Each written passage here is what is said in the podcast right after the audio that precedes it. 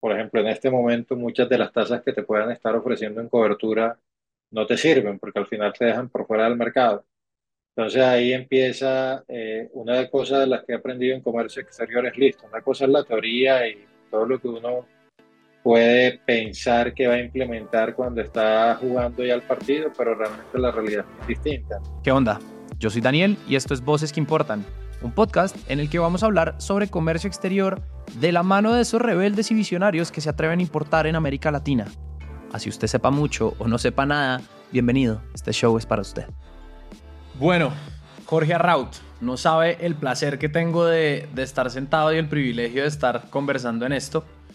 Mm, bienvenido a Voces que Importan, al primer podcast donde estamos tratando de normalizar un poquito el comercio exterior y todas las implicaciones alrededor de. Mil gracias por el espacio.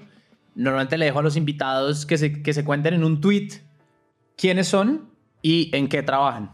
Eh, mi nombre es Jorge Arraut, como ya lo mencionaste, soy ingeniero industrial, eh, máster o magíster en administración de empresas y actualmente me desempeño como director financiero de Casa Macro, una empresa de comercialización de electrodomésticos para el hogar. Eh, estamos muy enfocados pues en, el tema de, de, electrodomésticos para el hogar, pero en general la gama es muy amplia. ¿no? Es, nuestro foco es, o nuestra visión es eh, hacer de los hogares de los colombianos un lugar magno y en ese sentido pues nuestras, nuestros productos van enfocados a hacer más fácil eh, la vida de, nuestros eh, clientes y consumidores. Desde una visión financiera, ¿cuál es el mayor dolor de cabeza para una empresa que hace comercio exterior? El mayor reto para las empresas que están en este momento haciendo comercio exterior está relacionado con eh, las fluctuaciones en la tasa de cambio. Digamos que en, los países o en nuestros países en donde tenemos que lidiar con esta fluctuación del, del precio del dólar. Es bastante complejo em, establecer cuál va a ser el nivel de competitividad de un producto que uno va a importar, por ejemplo, o cuánto se va a ganar si está haciendo eh, algún proceso de exportación. Pero, pero básicamente para mí en este momento lo más complejo es manejar el riesgo de tasa de cambio y controlar muy bien todos los gastos financieros asociados a esas operaciones. A ver, hablemos de, realidades. Un gerente financiero es, te lo digo desde el lado de marketing, la relación que he tenido con mis gerentes financieros es que primero me odian, segundo me mandan a volar por desordenado y lo tercero es que es muy difícil que ellos me logren vender lo que me quieren vender y que yo pueda explicarles a ellos por qué, por ejemplo, contratar un proveedor rápido o por qué no pude negociar mejores anticipos es la mejor manera en la que yo puedo operar. Y me encantaría escuchar desde ese lado. Para vos, ¿cuál ha sido el mayor el dolor de cabeza que has tenido que enfrentarte en una empresa de comercio exterior, tratando de atender cualquier incertidumbre que haya o cualquier eventualidad que haya pasado? Pues yo, no los odio.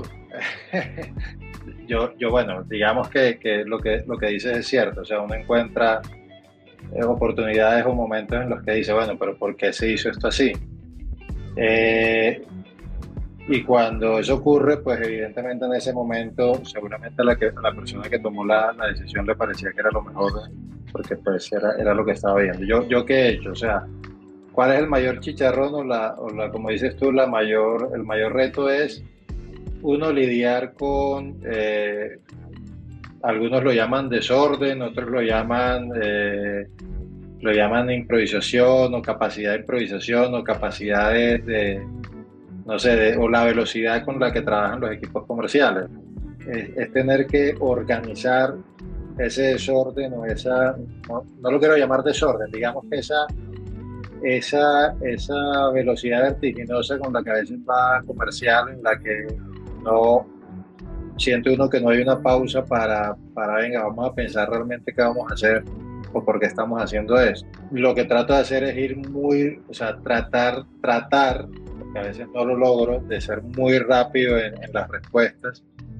A veces la capacidad o la cantidad de requerimientos a uno lo, lo desbordan porque me ha ocurrido que hay compañías en las que surgen ideas cada 5 segundos, hay 20 o 30 ideas y a veces entrar a evaluar todas al centímetro, cuánto voy a ganar, cuánto voy a invertir, no lo vas a lograr. Tú que estás en marketing sabes que muchas veces hay inversiones que no vas a poder medir, o sea, simplemente las vas a hacer, no son inversiones de cuantificables, eh, sobre todo las que van asociadas a construcción de marca, pues eso, listo, me voy a meter esta plata de esto y exacto, un tiro al aire. Entonces, eh, lo que trato de hacer es, sí, muy controlar mucho desde finanzas, pero también no generar parálisis por análisis, porque entonces ahí también, entonces a uno lo ven, a, mí también me odian, porque entonces el psico lo pueden odiar, odiar a uno porque el psico rígido, lento, no toma decisiones rápido, es que finanzas no nos deja hacer nada. Entonces yo creo que ahí está el tema, en encontrar la justa medida en, mira, esta, definitivamente esta estrategia o esta inversión no la voy a lograr cuantificar, no la voy a poder medir, pero tiene sentido desde lo estratégico y me la juego. Quiero pasarme ahorita al lado financiero de la compra de mercancía. ¿Qué estrategias de, de compra o qué estrategias financieras le habilitas tú a tu departamento de compras internacionales para que ellos tengan más márgenes de negociación?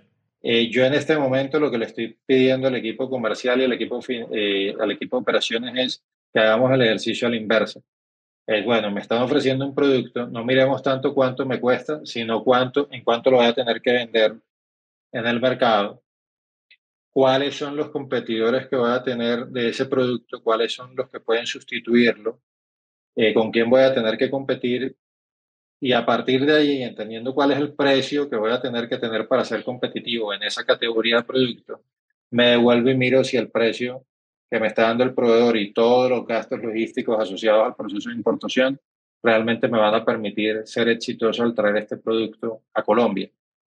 Eh, esa es una herramienta que le, que le, estoy dando, que estamos manejando mucho con el área comercial y el área de operaciones para no equivocarnos en traer productos que, porque ya nos ha ocurrido mucho, se trae un producto con una expectativa de, de ventas y cuando llegas al mercado te encuentras que ese producto eh, llegaste al mercado y empiezas a encontrar que hay productos sustitutos o que hay productos similares que tienen unos, más, eh, tienen unos precios inferiores y tú empiezas a decir, ah, no, pero es que mi producto es superior, el cliente debería estar dispuesto a pagar más, pero probablemente el cliente no esté dispuesto a pagar más o no conoce tanto la marca que estás comercializando, entonces no va a pagar más.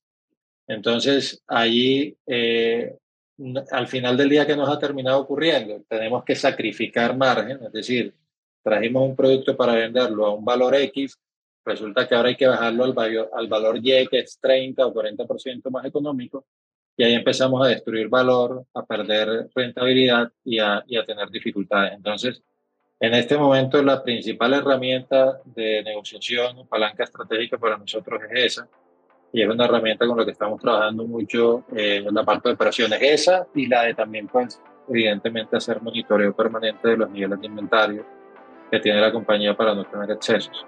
Tu ejercicio de compra internacional la estás haciendo un poquito como la ingeniería en reversa y es desde mi precio al público de este producto específico, cuánto es lo que tengo que echar para atrás para saber si el, el proveedor que tengo actualmente me puede cumplir con los estándares que hoy tengo.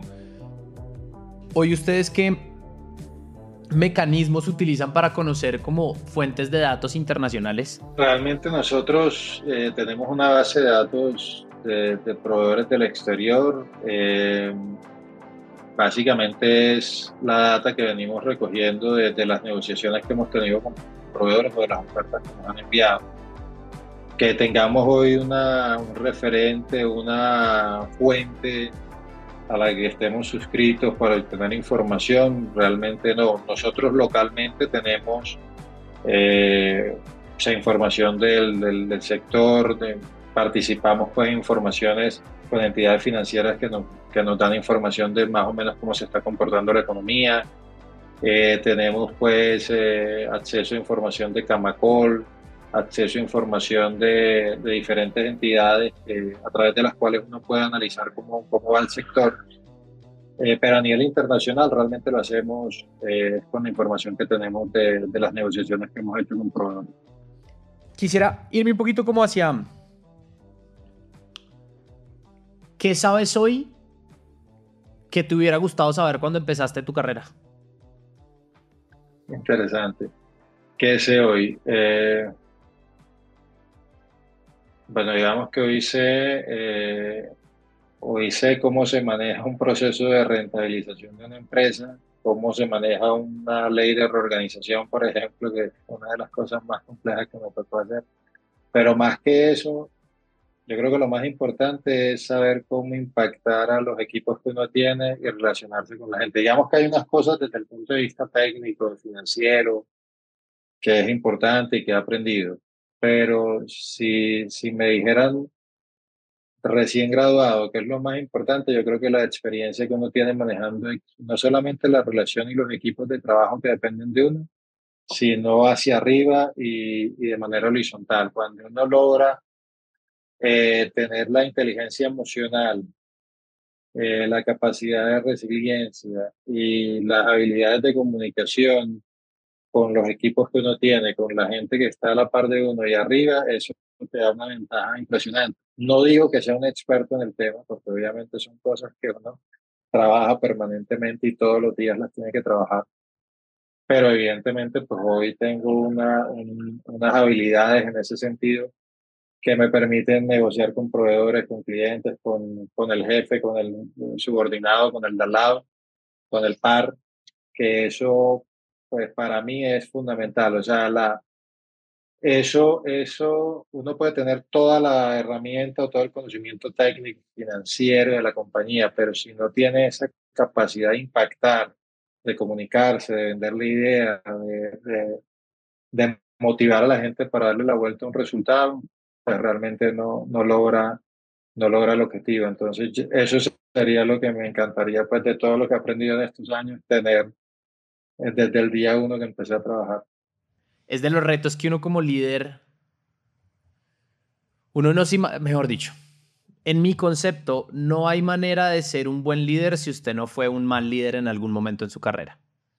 El, el liderazgo es como eso nadie te lo enseña. Vos puedes leer todos los libros que quieras, vos puedes escuchar todos los podcasts que quieras, pero hasta que uno no se enfrenta en una situación, y no me imagino lo que es enfrentarse a una situación de reorganización, donde tenés que estar preocupado no solamente por los bancos, sino por la gente, por la incertidumbre, responder y mirar a ver cómo sacar recursos para apalancarte, eh, sino ser capaz de entender que somos humanos y que detrás de lo que sea que estés haciendo hay una persona que también tiene una humanidad y tiene una familia y llegarle a esa persona lo que a él le motiva de lo que él quiere, creo que es de los retos para mí más grandes que he tenido en, mi carrera también. Sí, sí, sí. Y fíjate que le, agregaría lo que dices. Eh, la, frase que dijiste fue, uno no logra ser un buen líder si no ha sido un mal líder o no se ha equivocado. Y yo le agregaría algo, y si no ha visto a otros equivocarse también y ser malos líderes, porque a mí me ha pasado, o sea, he, tenido, he, tenido aciertos, desaciertos, y también he tenido líderes que han tenido aciertos y desaciertos conmigo y con decisiones que han tomado con equipos. Entonces uno va aprendiendo de todo eso y, es interesante, es totalmente válido lo que dices y, y, eso lo nutre a uno mucho y lo ayuda a seguir avanzando y mejorando. A ver, yo, y en, y en aras de equivocarme, me gustaría que me corrigieras de lo poquito que sé de comercio exterior, porque debo admitir que llevo un año y pucho en, en, en Fincargo, y cada día aprendo un borolo nuevo porque es una nueva legislación, es, se abrió un nuevo TLC, se llegó un huracán en donde sea, en el Golfo de México, y eso paró el 30% de las importaciones de los buques y eso hizo que la carga estuviera más cara, que el, el costeo del flete se te aumente en un 20 y un 30%. Pero siento que la mejor alternativa que tiene un empresario para mitigar la incertidumbre del comercio exterior se llama capital. Eso es lo que hemos aprendido. Y es, si, el, si vos tenés acceso a capital, vos podés negociar mejor con tu proveedor, podés mitigar cualquier incertidumbre y al final, suena, suena mal decirlo, pero es, vos estás empoderado porque podés tomar decisiones y podés ejecutar. No sé cuál sea tu punto de vista ahí. Sí, estamos de acuerdo. Y, complementando lo que dices, puedes tomar decisiones, puedes ejecutar y las decisiones que vas a tomar las puedes tomar eh, de manera pausada, calmada y, asertiva, porque muchas veces cuando no tienes capital, entonces empieza lo que hablábamos ahorita, ¿no? Vea, remate esto, remate este inventario, no importa si es pérdida, hagamos lo que sea porque estamos desesperados, ya no podemos más. Entonces, es totalmente válido. O sea, el, capital, el acceso a, capital te permite tener, eh, te permite tomar y te, te permite tener, tomar mejores decisiones y además de eso tener un mejor eh, mejor estatus. Pues lo, nos ocurre también a las personas naturales, ¿no? Cuando tenemos la posibilidad de acceso a capital, evidentemente pues eh, pasa eso, tienes mayor posibilidad de, de, tomar mejores decisiones, tienes un mejor estilo de vida lo mismo ocurre con las compañías. Bueno, doctor, creo que hemos abordado varias cosas. Hemos abordado todo el lado financiero, hemos abordado tus experiencias y como líder de, de, un área o una gerencia financiera. Me gustaría mucho decirte, a ver, yo lo que he aprendido en, en, en Fincargo es que cuando uno habla de comercio exterior, uno pensaría que es el negocio, o sea, un negocio de comercio exterior se basa en la logística, pero inherentemente cualquier negocio de comercio exterior es un negocio financiero. ¿Sabes? Como que el, la logística es el medio para que vos puedas o traer más producto o vender más producto y exportarlo pero si no tenés claros los números detrás de, de cada uno de los procesos, estás en la olla porque no tenés ni idea qué es lo que estás haciendo. De, de tu experiencia, contanos un poquito como qué has aprendido en comercio exterior y, y qué es lo que enseñas a los otros, a las otras áreas, como para empezar a tener una visión mucho más holística del negocio. Te mencionaba anteriormente que, por ejemplo, una de las cosas que, he aprendido, eh, sobre todo en momentos de coyuntura económica compleja como el que estamos viviendo hoy, por ejemplo, es pensar a la inversa, o sea, no ir a comprar, comprar algo y ver a qué precio lo voy a vender después y, salir a, a, negociar, sino entender si realmente voy a ser competitivo con lo que voy a traer. Otro tema supremamente importante que he aprendido en comercio exterior es la gente habla mucho de las coberturas y de la tasa de cambio y que me tengo que cubrir y, y demás, pero uno encuentra que hay gente que especula con el tema de tasa de cambio, o sea, dice, no, venga, yo no me cubro y, y entonces cuando el dólar baja hoy, venga, voy a comprar y cuando el dólar sube, entonces voy a vender, o sea, empiezan a especular o toman coberturas eh, simplemente por tratar de ganar dinero, lo cual es un error. Entonces, pues obviamente he aprendido que uno tiene que tratar de cubrirse eh, definiendo, o sea, teóricamente, bueno, o, teóricamente no, en la realidad lo que uno debería hacer es cubrirse definiendo cuál es la tasa de cambio que me sirve, me cubro y no importa qué pasó con el dólar, si estuvo por encima o por debajo de esa tasa, pues al final del día yo ya estoy cubierto. Eso ahí ya no se está especulando, sino que uno realmente se está cubriendo. Pero eso, eso suena muy bonito eh, en el discurso, pero en la realidad es que cuando vas a tratar de implementarlo, que es lo que financieramente uno debería hacer, te encuentras que muchas veces, por ejemplo, en este momento, muchas de las tasas que te puedan estar ofreciendo en cobertura no te sirven porque al final te dejan por fuera del mercado.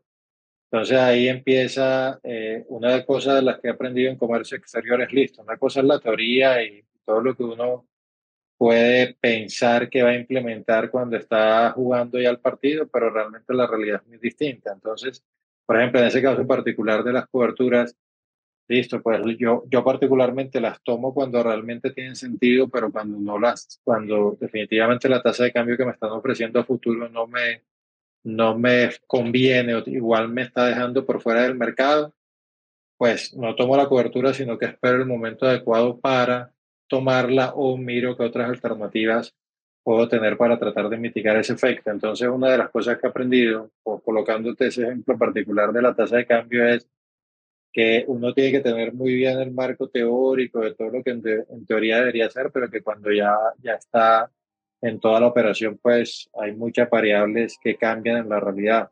Yo quisiera no pasar por ignorante y hablaste de coberturas y he intentado este ejercicio varias veces y la realmente es que no he podido. ¿Cómo le explicarías a un niño de 8 años que es una cobertura? ¿Cómo le explicaría a un niño de 8 años? Nunca lo había pensado. Eh, ¿Cómo lo explicaría? Le diría, bueno, tienes, eh, vamos a ver, coloquemos un ejemplo con algo simple. Mira, tienes estos tres dulces. Entonces, estos tres dulces, eh, en este momento, si vas a comprar estos tres dulces, pues tienes que invertir, no sé, 5 mil pesos, ¿cierto? Pero en el futuro, si los vas a comprar la próxima semana, probablemente ya no te valen 5 mil, sino que te valen 10 mil pesos.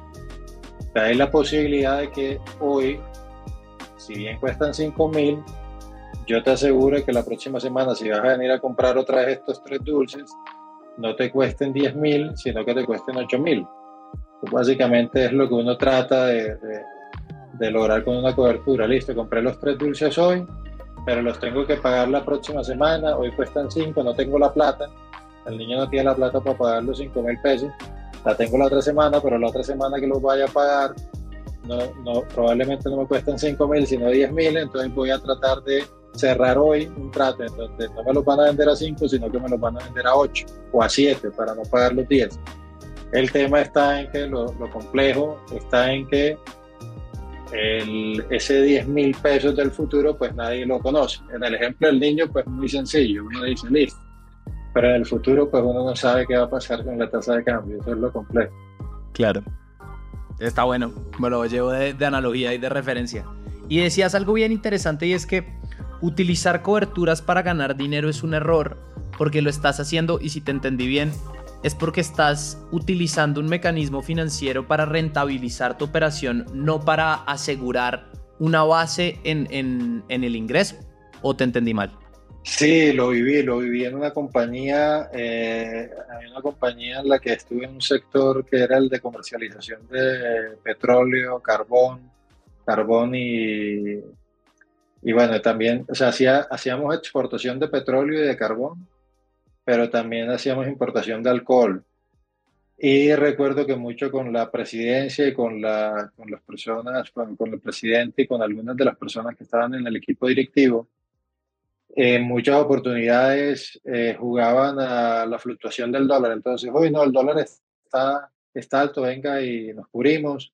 O sea, se tomaba, se tomaba la decisión de tomar una cobertura o no apostándole al ejercicio de los dulces del niño. Es decir, uy, yo creo que eh, hoy está subiendo el dólar, venga y la compramos, que eso se va a poner bueno y seguramente nos vamos a ganar una plata.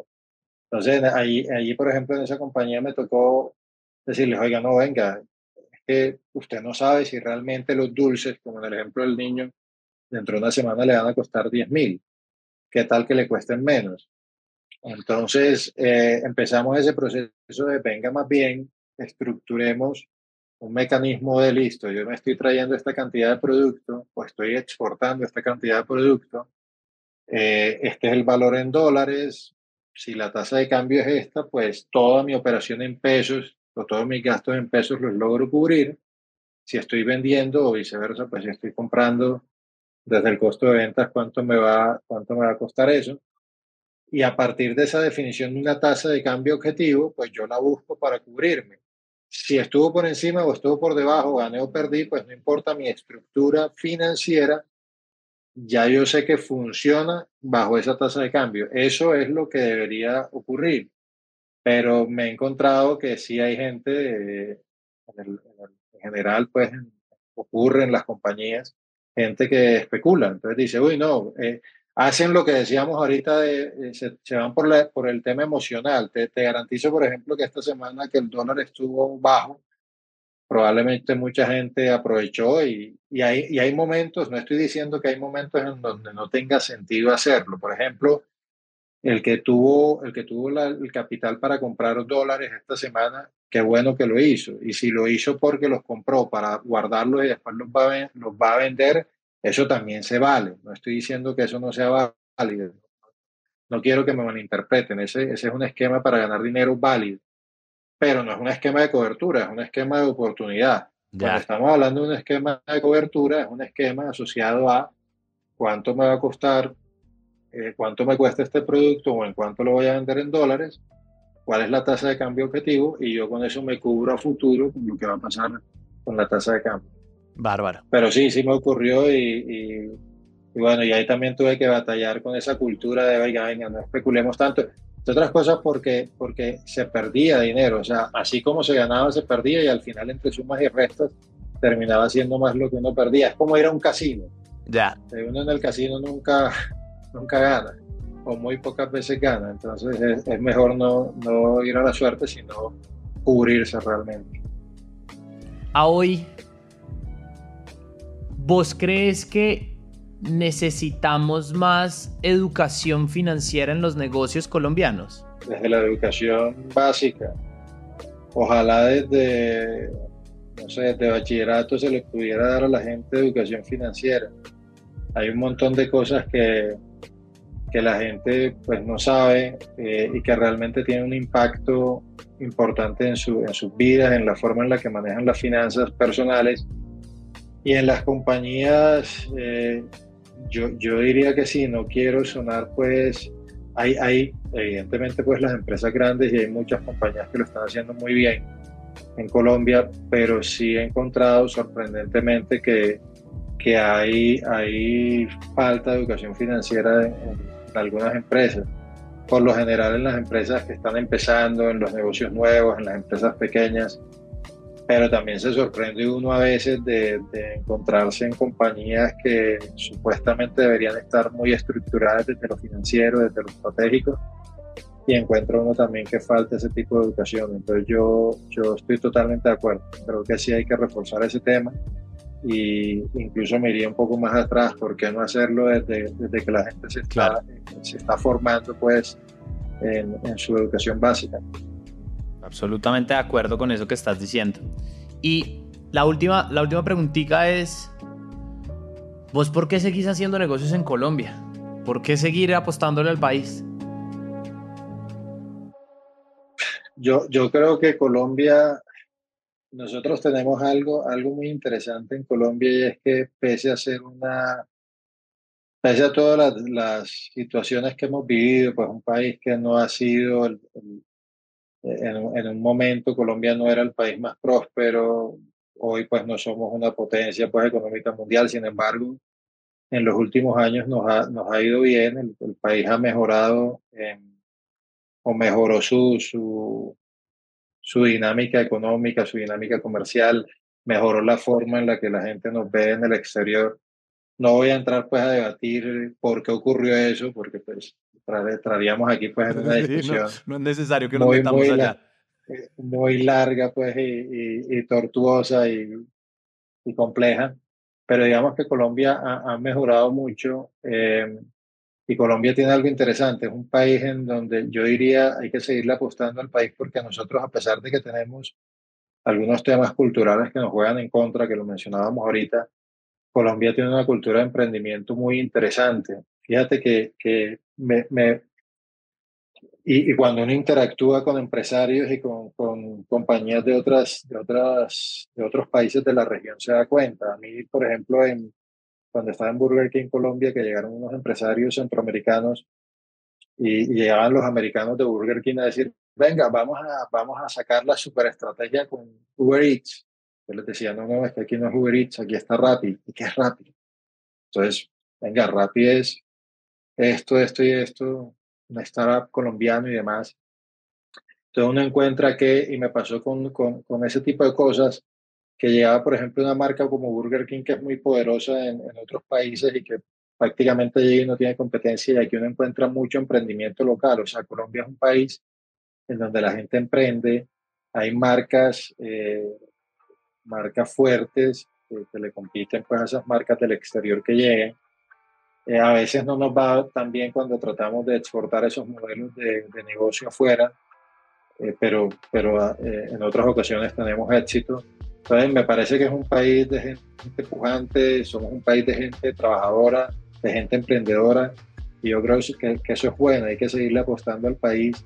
Tenemos cosas por mejorar, oportunidades de mejora, pero sí creo que el colombiano y Colombia pues en general es un país que, que tiene esa cultura que le, que le favorece mucho y pues no es porque lo diga yo, ahí están las cifras, están estos grandes emprendimientos colombianos que, que incluso se sorprenden quienes vienen de afuera porque no los conocen y cuando llegan acá se dan cuenta que es un mercado bastante competido, en donde hay mucho emprendimiento local y en donde la gente pues trabaja de, manera intensa. Entonces, yo creo que ese es un muy buen motivo para seguir apostando a Colombia y, al desarrollo de toda nuestra gente.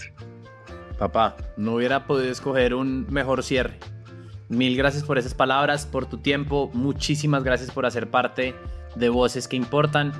Eh, si alguien quiere como seguir a Casamagna o seguirte a vos, ¿dónde te pueden conseguir? ¿Cuáles son los canales? Bueno, miren, Casamagna nos pueden seguir en Instagram, eh, tenemos también las redes sociales, ya les voy a decir exactamente el de Casamagna cuál es. Nuestro, nuestro sitio en Instagram es Casamagna Oficial, es la, es la dirección del sitio. Ahí nos pueden seguir. Y bueno, no, a mí me pueden buscar como Jorge Arraute en, en LinkedIn y ahí pues me pueden encontrar. Eh, Casa Magna, ya que me das la oportunidad, es una compañía que comercializa electrodomésticos, como ya lo dijimos, pero tiene también la representación en Colombia de marcas propias como iRobot. También nos pueden buscar. Eh, tenemos el manejo de la página de iRobot acá en Colombia, NutriBullet y Calorie. Son las tres. Y, las neveras Stora, son cuatro productos las que manejamos de manera exclusiva en Colombia. Entonces pueden buscar toda la gama de productos que tenemos. Manejamos todas las marcas eh, conocidas, Whirlpool, Electrolux y demás. Y estas cuatro marcas pues, que te comento que, manejamos de manera exclusiva. Entonces nos pueden buscar en redes sociales como Casa Magna Oficial o como eh, iRobot, Nutribullet o Calorie. Y, y, a mí, pues, como ya lo mencioné en LinkedIn, como Jorge Raúl. Muchísimas gracias por, por, la invitación y por este espacio. No, Doc, a vos por recibirnos, a toda nuestra audiencia, muchísimas gracias por acompañarnos. Esto es otro capítulo más de Voces que Importan. Recuerden seguirnos siempre en todas las plataformas YouTube, Spotify, Apple Podcast, Google Podcast. Recuerden también, por favor, nos harían el día a todos nosotros y el equipo de producción de darnos un review en estas plataformas. Solamente aceptamos 6 estrellas, no aceptamos 5 estrellas. Súper importante. Dejen sus comentarios. Si hay algo que hayamos pasado por alto, que no les hayamos dicho, que probablemente les quedó sonando de las conversaciones entre un financiero o alguien de comercio exterior o alguien de compras, por favor déjenlos en los comentarios. Vamos a leerlos todos y vamos a tratar de responderlos todos. Eh, nuevamente, Daniel Cardona, su host. Ha sido un placer para mí traer este espacio y nos vemos en el próximo episodio.